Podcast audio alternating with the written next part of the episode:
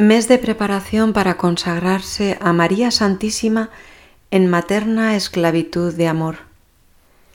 Día 5. Primera parte. María en la historia de la salvación. Puntos del tratado 16 al 26. María en el ministerio de Cristo. La Sagrada Escritura revela que el motivo por el cual el Hijo de Dios se encarnó es la salvación de los pecadores. Cristo vino para dar la vida en rescate de una multitud. Marcos 10, 45.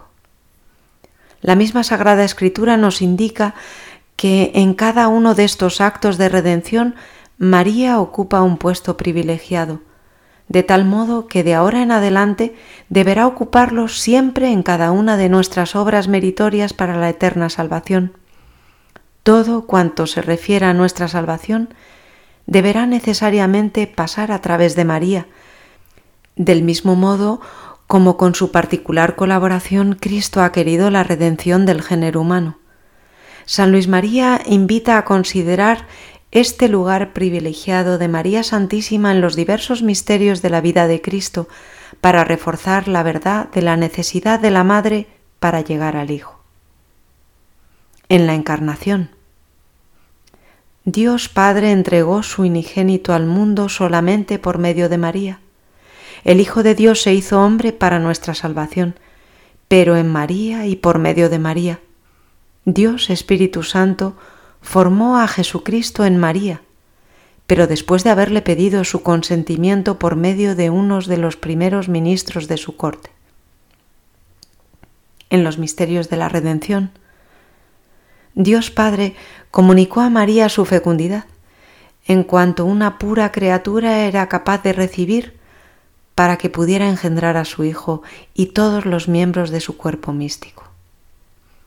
Dios Hijo descendió al seno virginal de María como nuevo Adán al paraíso terrestre, para complacerse y realizar allí secretamente maravillas de la gracia. Este Dios hombre encontró su propia libertad en verse prisionero en su seno. María está presente en la encarnación, en el nacimiento, en la presentación en el templo, en los treinta años de vida escondida, en la muerte de Jesús y, como enseña la tradición, lo vio resucitado. Jesús se obligó a realizar los primeros signos maravillosos por medio de la intercesión de su madre, como en Caná de Galilea.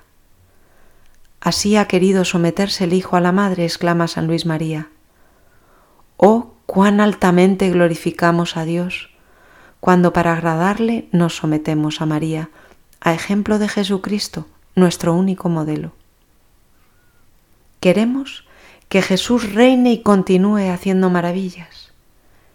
Jesucristo comenzó y continúa haciendo sus milagros por medio de María, y por medio de María los continuará haciendo hasta el fin de los siglos colaboradora de Dios. Escuchemos del santo de Montfort la verdad teológica que da la clave para entender la esencia de todo el tratado. Dios Padre creó un depósito de todas las aguas y lo llamó mar.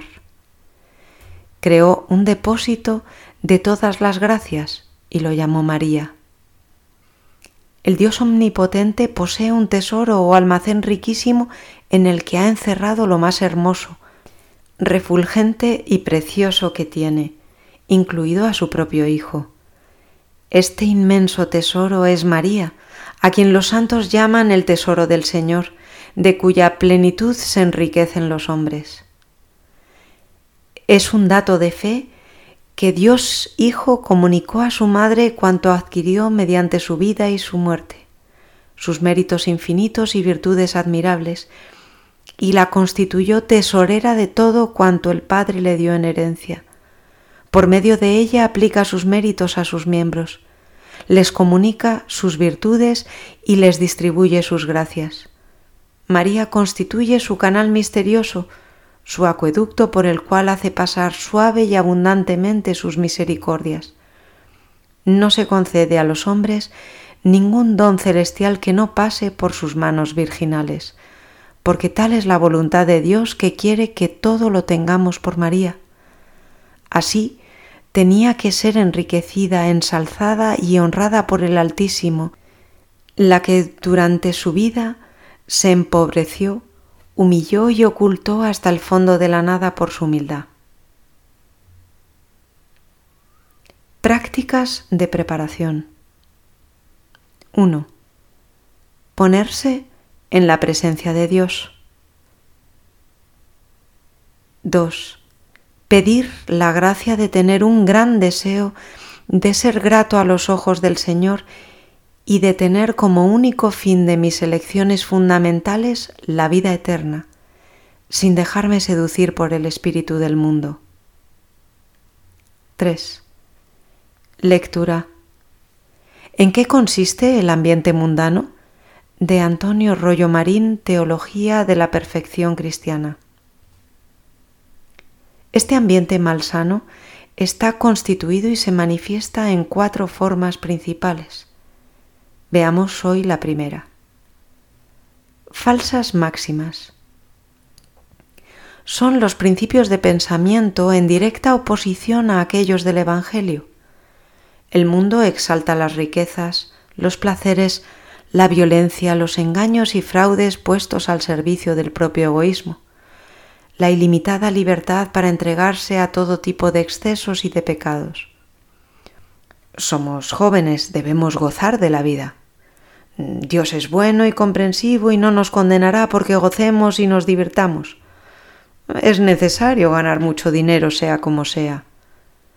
La cosa más importante es la salud, la vida larga, el comer, el vestir bien, el divertirse cuanto sea posible, etc. Estas son las máximas consagradas por el mundo, que no llega a concebir nada de lo más noble ni de lo más elevado. Lo cansan y lo enfadan las máximas contrarias, que son justamente aquellas del Evangelio. Y sigue tan adelante en la inversión de valores que considera a un vulgar ladrón como un habilidoso en su hacer, a un seductor como un hombre alegre, a un impío, a un libre pensador como un espíritu fuerte y a una mujer arreglada de modo indecente y provocativo como una persona que sigue la moda, etc. Texto bíblico. No os acomodéis al mundo presente, antes bien transformaos mediante la renovación de vuestra mente, de forma que podáis distinguir cuál es la voluntad de Dios, lo bueno, lo agradable, lo perfecto, Romanos 12.2. Seguimos rezando las letanías de la humildad.